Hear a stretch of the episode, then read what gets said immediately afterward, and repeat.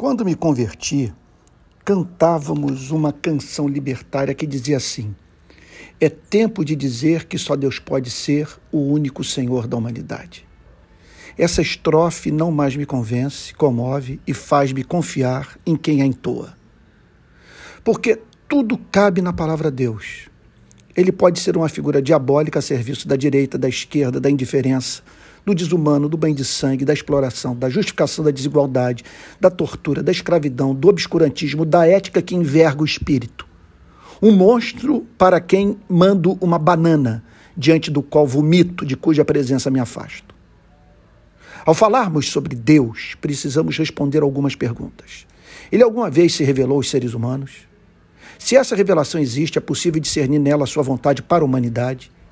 O que sua vontade revelada pede de cada pessoa? Como cumprir essa vontade revelada? Tudo passa a ser visto como mais ainda difícil quando sabemos que nem sempre os que oferecem as mais belas e verdadeiras respostas para as perguntas supramencionadas vivem a mais bela e verdadeira vida. Continuo achando que ninguém apresentou caminho mais seguro para a não utilização cretina do nome de Deus do que Jesus. Bem-aventurados os pobres em espírito, porque deles é o reino dos céus. Bem-aventurados os que choram, porque serão consolados.